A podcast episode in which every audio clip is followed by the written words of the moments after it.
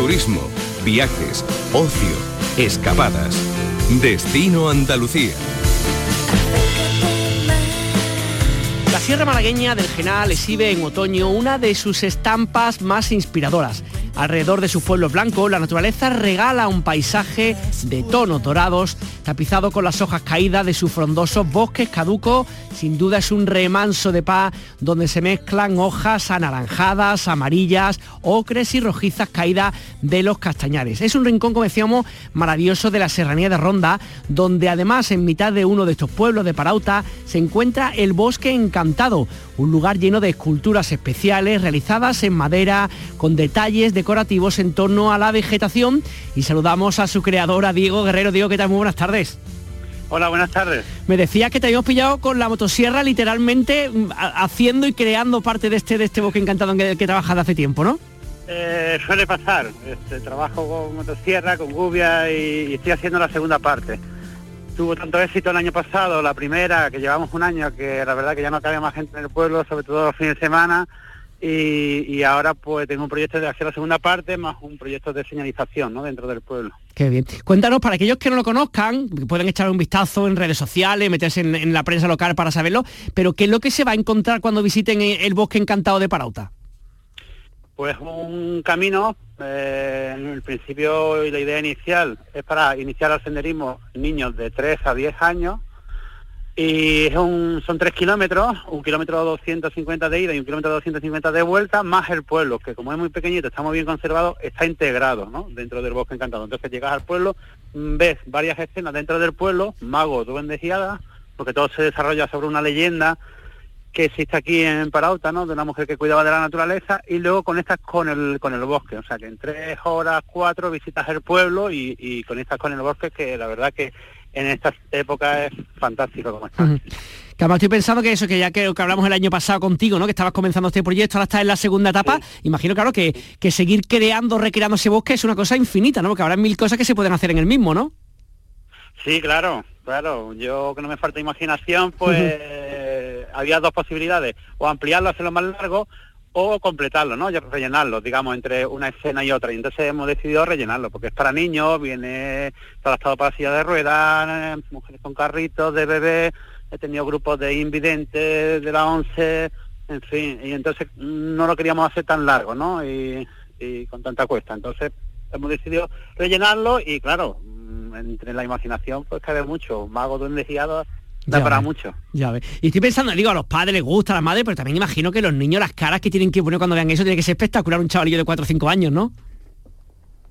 Sí, la verdad que es increíble porque ya vienen predispuestos, ¿no? O sea, me imagino que sale con la familia, con dos niños, un niño desde Málaga, vamos a ver un bosque encantado, duendes, magos y hadas. Entonces los niños vienen con una ilusión y predispuestos. O sea, yo he visto de saltar al ver una casita de duendes, que hay nomás entrar, abrazarse a los duendes, tocan en las puertas que están en los árboles para ver si se abre, en fin, entonces ellos vienen con, la imaginación ya predispuesta, ¿no?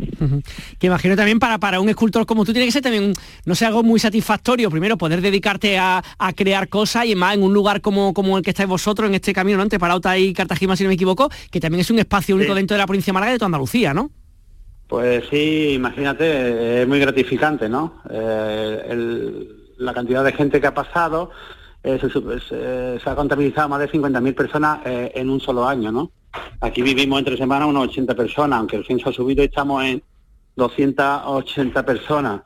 Pues es como cuando haces una exposición, que ahora mismo tengo una en Cají, en la Sarquía, y tú haces una exposición pues, para que la gente vaya, ¿no? Imagínate hacer una exposición y 50.000 personas. Para mí es muy gratificante y sobre todo ser profeta en mi tierra, ¿no? Que valoren mi trabajo y que mis vecinos me feliciten y que hay veces que te para la gente, oye, tú eres me vas a hacer una foto contigo, unas cosas que me están pasando que bueno, no, no, me lo esperaba. Oye, y también eso lo que implica de, de, riqueza también en el pueblo, porque oye, el que se toma la cerveza, que se queda a comer, que se queda a dormir, el que gasta en algo, también eso el pueblo de alguna manera también lo nota, ¿no?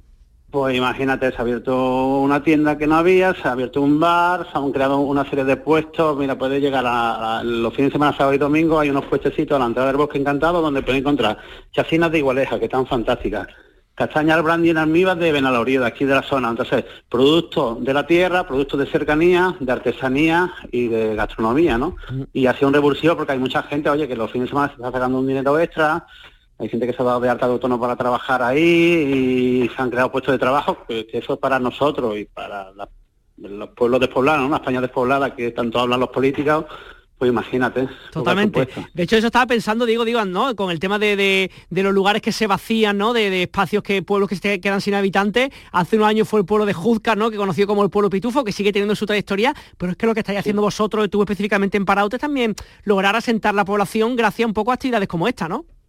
Claro, además, fíjate, ahora le venimos bien a Juzca porque eh, la visita aquí son tres, cuatro horas, oye, si vienes con niños, vienes desde Granada o desde Almería, y vas a echar día, pues echa aquí la mañana y te puedes ir a Jusca que está a 10 kilómetros, ¿no? Incluso allí el oficial de turismo nos lo dice, ¿no? Oye, ¿cuánta gente viene de ahora desde de, de Parauta? Entonces nos complementamos.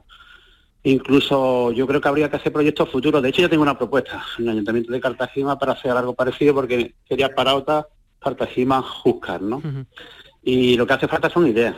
Ideas y que los políticos y los alcaldes pues crean en ti, ¿no? Porque esto es un poco cuando tú lo propones que vas a, ser personalizado unos árboles y sobre una leyenda va a crear una cosa, pues bueno, tiene que ser receptivo, ¿no? Por el ayuntamiento y que crea en ti y dice, bueno, pues venga, apuesto y vamos a hacerlo. Además, hablamos también, saliendo un poco de, de Parote, hablando un poquito también de, la zona, de esta época del año, ¿no? Este bosque de cobre, decíamos en la entrada un poco, ¿no? De hojas naranja, amarilla, roja, es un espectáculo también para, para los sentidos el poder pasear por, por toda la comarca en general, ¿no? Ahora es ideal. El, bosque, el, Valle de General, sobre todo el Alto General, que hay 3.500 hectáreas de castaño, es impresionante. De hecho, hemos estado súper llenísimos el fin de semana, pero aquí en Pujerra, que es fantástico el bosque que tiene de castaño, Igualeja, Juzca, Cartagena, porque ha hecho buena temperatura, entre comillas, porque debería estar lloviendo. A partir de hoy parece que, está entrando el frío. Y, ha hecho una temperatura fabulosa de 25 grados, la gente paseando y se ha colapsado todo el valle, todo, todo el Alto General, porque la estampa es fabulosa. Totalmente. Tío, además que está bonito en esta época del año, con esos colores, también es un lugar que puede visitarse durante la primavera, el verano, o sea, cualquier época del año es un lugar maravilloso para poder visitarlo, ¿verdad? Todo el año. Yo recomiendo mucho la primavera, que es un poco desconocida, pero el renacer de las flores, eh, que los castaños se ponen de verde y es bonita. Luego también ahora cuando se va la hoja, que dentro de 15, 20 días, también tiene un... En enero hay unas nieblas, que un un poco más fantasmabólico el bosque, pero tiene también su encanto. ¿eh? Yo recomiendo los pueblos de Genal para visitarlo porque tenemos un bosque fabuloso y cuando la gente viene, que a lo mejor vive en Marbella o cerca, mm, se queda alucinado de, la belleza que hay y, la, el vergel que hay ¿no? de vegetación. Pues nada, como siempre, un placer hablar contigo y de nuevo felicidades por el proyecto. Diego Guerrero, escultor y responsable de este bosque encantado de Parauta. Un abrazo y que vaya todo muy bien. Muchas gracias, muchas gracias por su atención.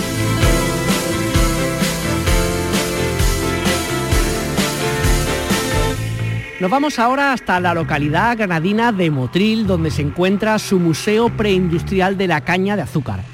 Podemos conocer esta ciudad, su cultura y su paisaje, que han permanecido muy unidos durante casi mil años a los procesos de explotación y fabricación de la caña de azúcar. Desde hace ese tiempo, de hace casi mil años, la caña de azúcar se ha ido extendiendo por buena parte del litoral mediterráneo, aprovechando sus excepcionales condiciones climáticas y medioambientales. Desde este lugar único, este Museo Preindustrial de la Caña de Azúcar, nos atiende Rosalí Sánchez, que es guía cultural en el mismo. Rosalí, ¿qué tal? Muy buenas tardes. Hola. ¿Qué tal? Oye, cuéntanos un poquito. En primer lugar, te voy a preguntar por, dos cosas, por el museo y por la relación de Motril con la caña de azúcar, pero comenzando por, por, lo que es el museo, ¿qué es lo que hay en ese museo? ¿Qué se encuentra la gente que, os visita ahí en la localidad de, de Motril? Bueno, pues en este museo en realidad lo que se ve es una azucarera antigua del siglo XVI eh, totalmente reconstruida sobre unos restos arqueológicos que se encontraron aquí mismo y bueno, pues la gente puede descubrir todo el proceso del azúcar de hace 500 años. Eh, cuando la gente acuden ahí, hacen, entiendo que le hacéis visitas guiadas, son visitas libres, organizáis grupos, ¿cómo es un poquito la forma de conocer este espacio? Bueno, eh, las visitas duran una hora, siempre están acompañadas de explicaciones y se puede hacer de forma individual o también por grupos. Oye, cuéntame un poquito, Rosalí, ¿qué, ¿qué importancia ha tenido a lo largo de la historia? Hemos hecho una pequeña pincelada, pero a lo largo de la historia, ¿qué importancia ha tenido para, para Motil y para las zonas de alrededor en la, caña de azúcar? Bueno, la caña de azúcar ha sido el motor económico de esta zona. ¿eh? Eh, o sea, toda la economía estaba basada en la producción azucarera. Y si hablamos ya de la época industrial, estamos hablando de, de ocho fábricas que había en Motril. Se fabricaba azúcar y alcohol. Y eso pues daba muchísimo trabajo a, mucha gente. O sea, que es casi digamos como un motor económico durante una, un periodo de la historia de Motril, ¿no? Sí, por supuesto. Siempre fue el motor económico de esta ciudad, por lo menos durante mil años lo fue.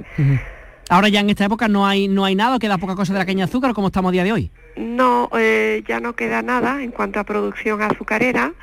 Eh, lo que sí queda es una bodega que sigue elaborando ron y en Frigiliana pues también otra fábrica donde se sigue elaborando miel de caña pero con con melazas que vienen de fuera, porque nosotros ya no tenemos plantaciones de caña de azúcar, o sea que ya ha pasado a ser historia. Totalmente historia. Oye, cuéntame este tipo que entiendo que es como un tipo de, turismo no patrimonial, ¿no? De aquellas personas que van buscando como grandes industrias del pasado. ¿Qué tipo de personas son las que se interesan y acuden a, vuestro museo?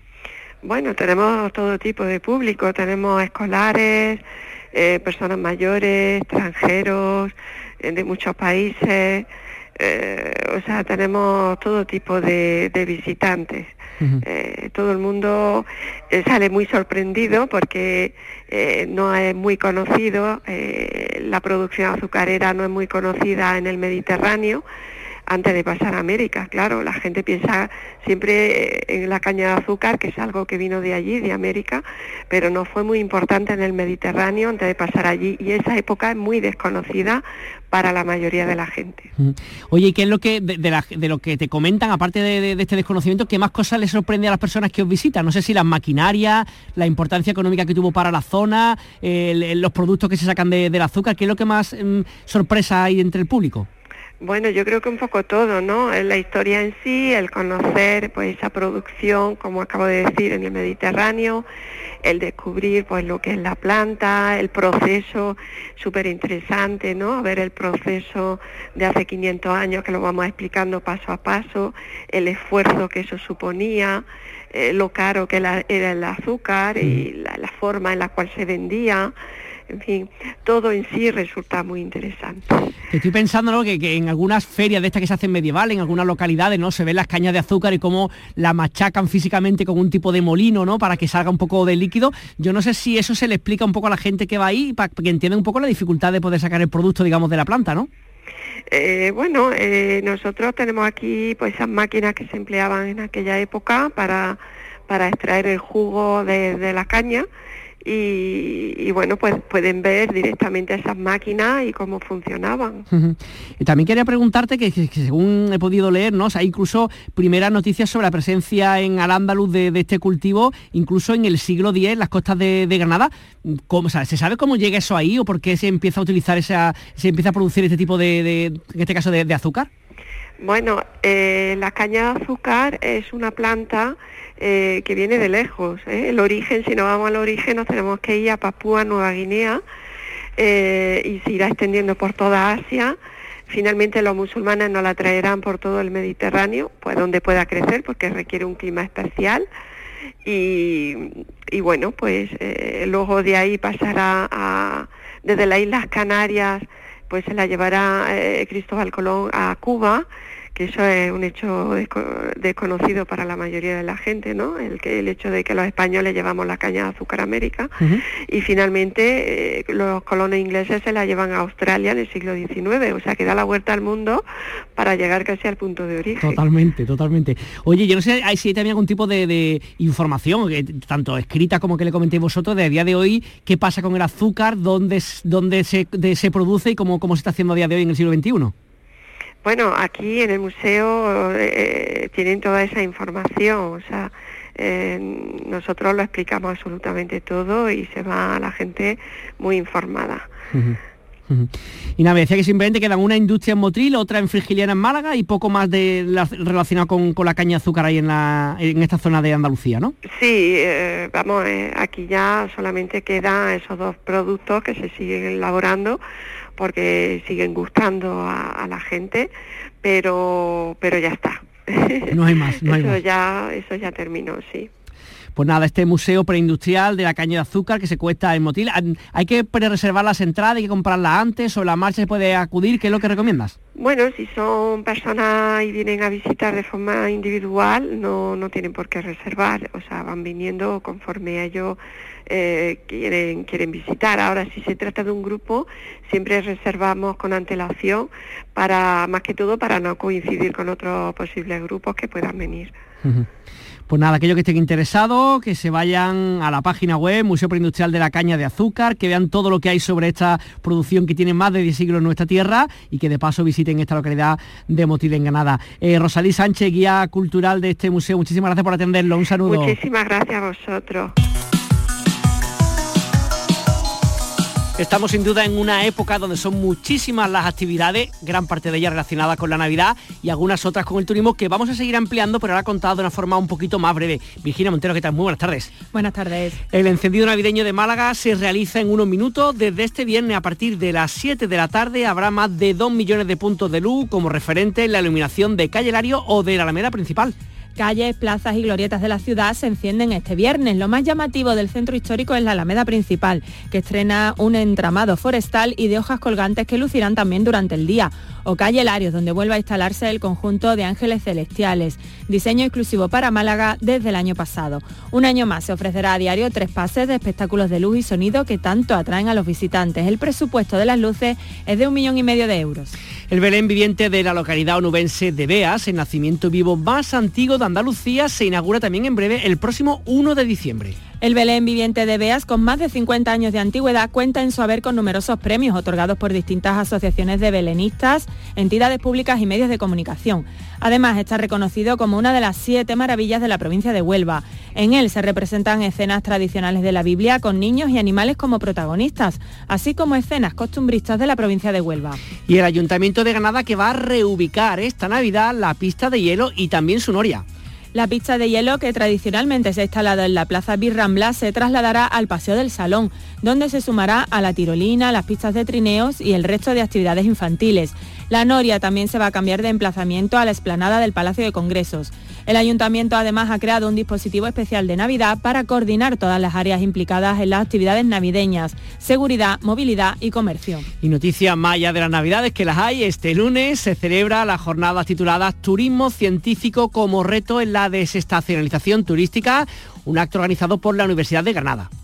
Con esta actividad se quiere impulsar el desarrollo del turismo científico como reto para la desestacionalización de la oferta turística, promover el diseño de experiencias turísticas a partir de actividades de, divulgación, animar a los investigadores a crear experiencias de turismo científico, así como fomentar la generación de nuevos espacios para promover la cultura científica. Está dirigida a instituciones científicas, divulgadores e investigadores, así como a responsables turísticos de entidades locales o de empresas del ámbito turístico.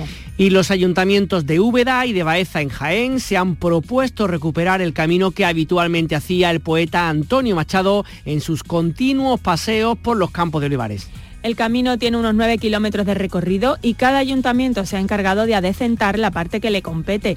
La marcha inaugural del Camino de San Antonio de la ciudad de Úbeda se llevará a cabo este domingo.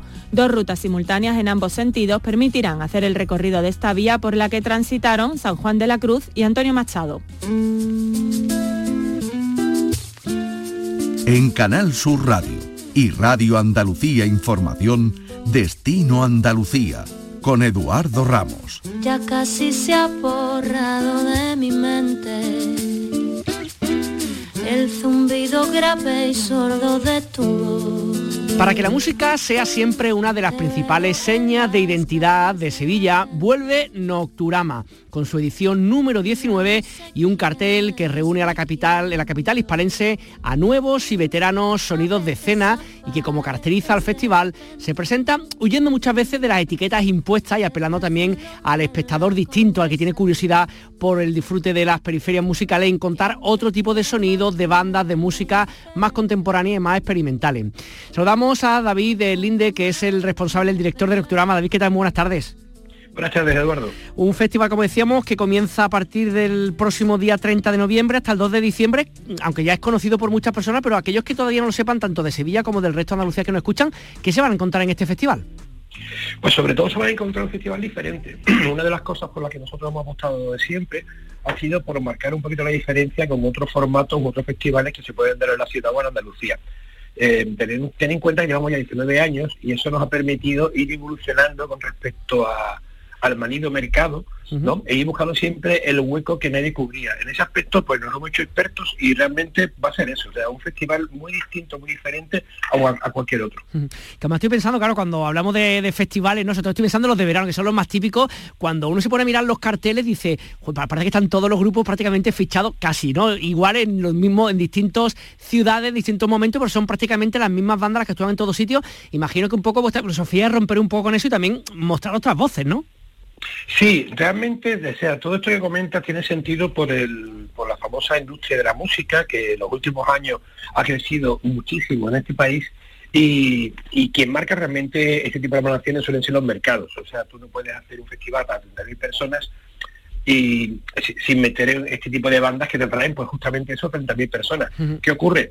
Se nos queda fuera de ese rango muchísimos artistas y de gran calidad.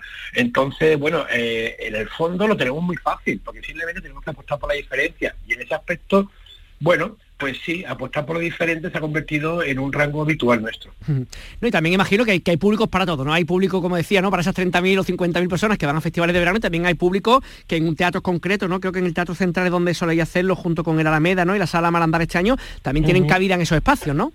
Sí, no solo tienen cabida, sino que además el público puede ser incluso el mismo. Quiere decirte, tú puedes disfrutar en verano de un festival de estos masivos, viendo este tipo de bandas que has comentado antes, ¿de acuerdo? Y a la vez en venirte en otoño a disfrutar en un ambiente mucho más íntimo, mucho más cómodo, digamos más... Sí, realmente más íntimo, sería la palabra. Sí, sí, por supuesto. El, eh, el melómano puede disfrutar por fortuna en Sevilla en los últimos años de todos los formatos posibles. Una de las cosas que hemos dicho en la presentación, David, hablamos de las periferias musicales, de visiones contemporáneas, experimentales de la música. ¿Cómo se traduce eso en, grupo? Cuéntanos también, eh, entiendo que son una cantidad muy grande de los que van a venir, pero algunos nombres que tú piensas que son indispensables para aquellos que quieran acercarse a Nocturama este año. Bueno, pues mira, como nombre indispensable, que comento de, de gente que llevan años trabajando, como tú me has dicho antes, desde la periferia.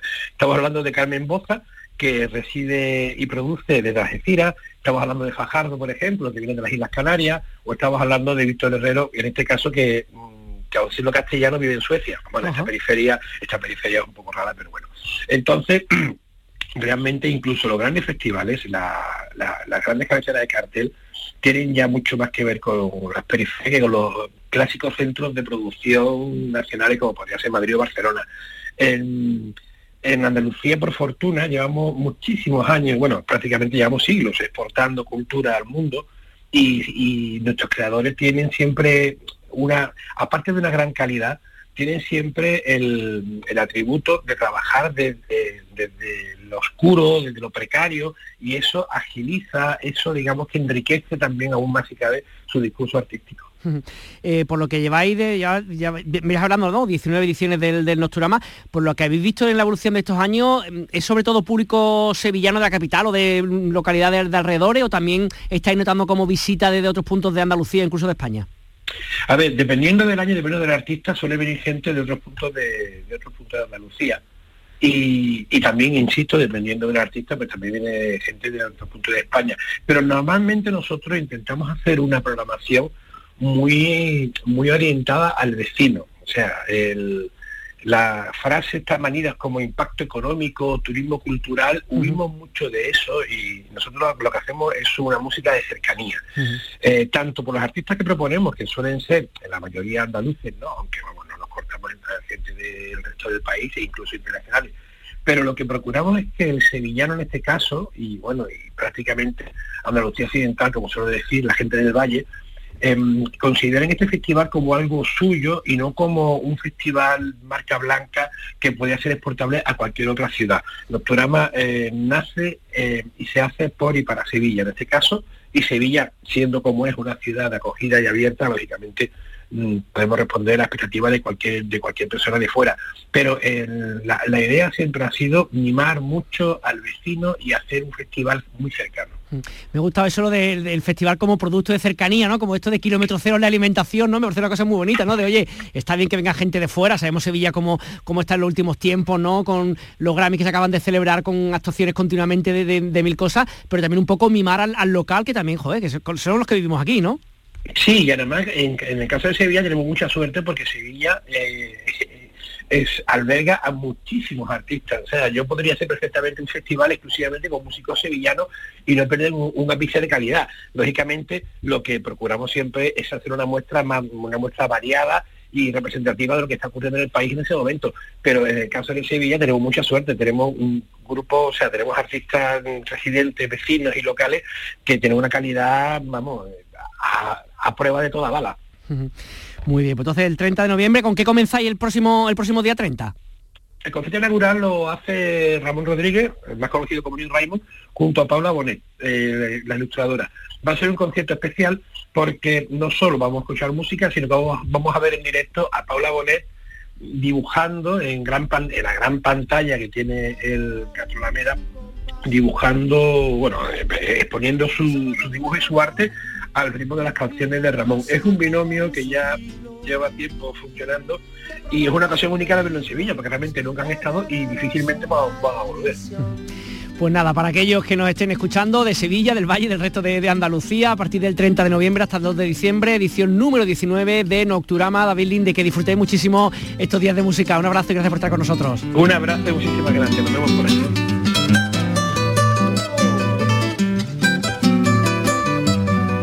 Días ya con muchas actividades musicales por toda Andalucía, algunas de ellas sin duda relacionadas con la Navidad, pero también con otros estilos musicales que como cada semana nos trae nuestro compañero Fernando Ariza. ¿Qué tal? Muy buenas. Hola Edu, fin de semana intenso en lo musical en Andalucía con muchos festivales, entre ellos un referente como es el Monkey Weekend en Sevilla, pero nosotros nos vamos a ir a Cádiz, donde en un ratito arranca el Andalucía Salvaje, un festival que a pesar de su nombre, ¿eh? tranquilo, no es ni furibundo ni destructivo, es una muestra de lo que se hace actualmente en nuestra tierra, en este caso con cuatro proyectos gaditanos, cada uno de su padre y de su madre.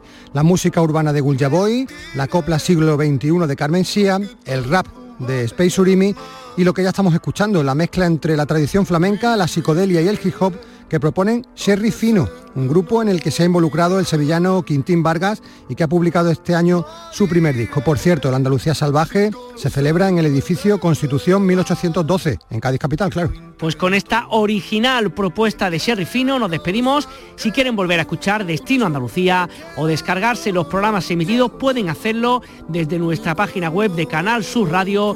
Disfruten del fin de semana. Les esperamos cada semana aquí en la Radio Pública Andaluza.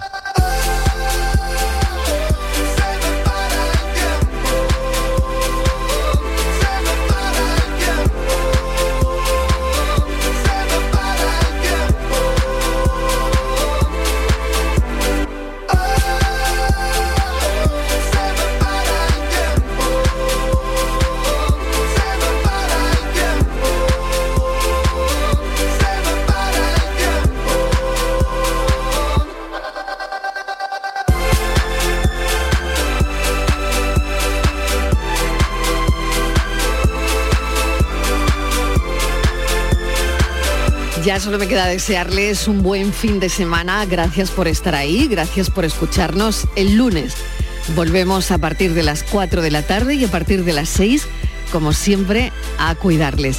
Gracias, un beso enorme para todos.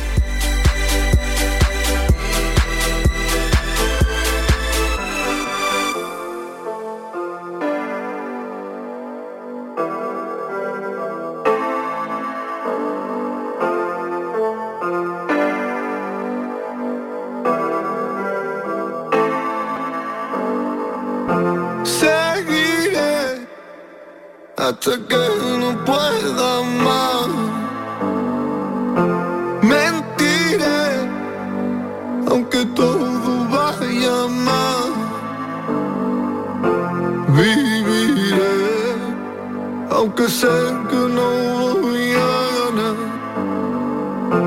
Moriré sin conocerme de verdad. Ganar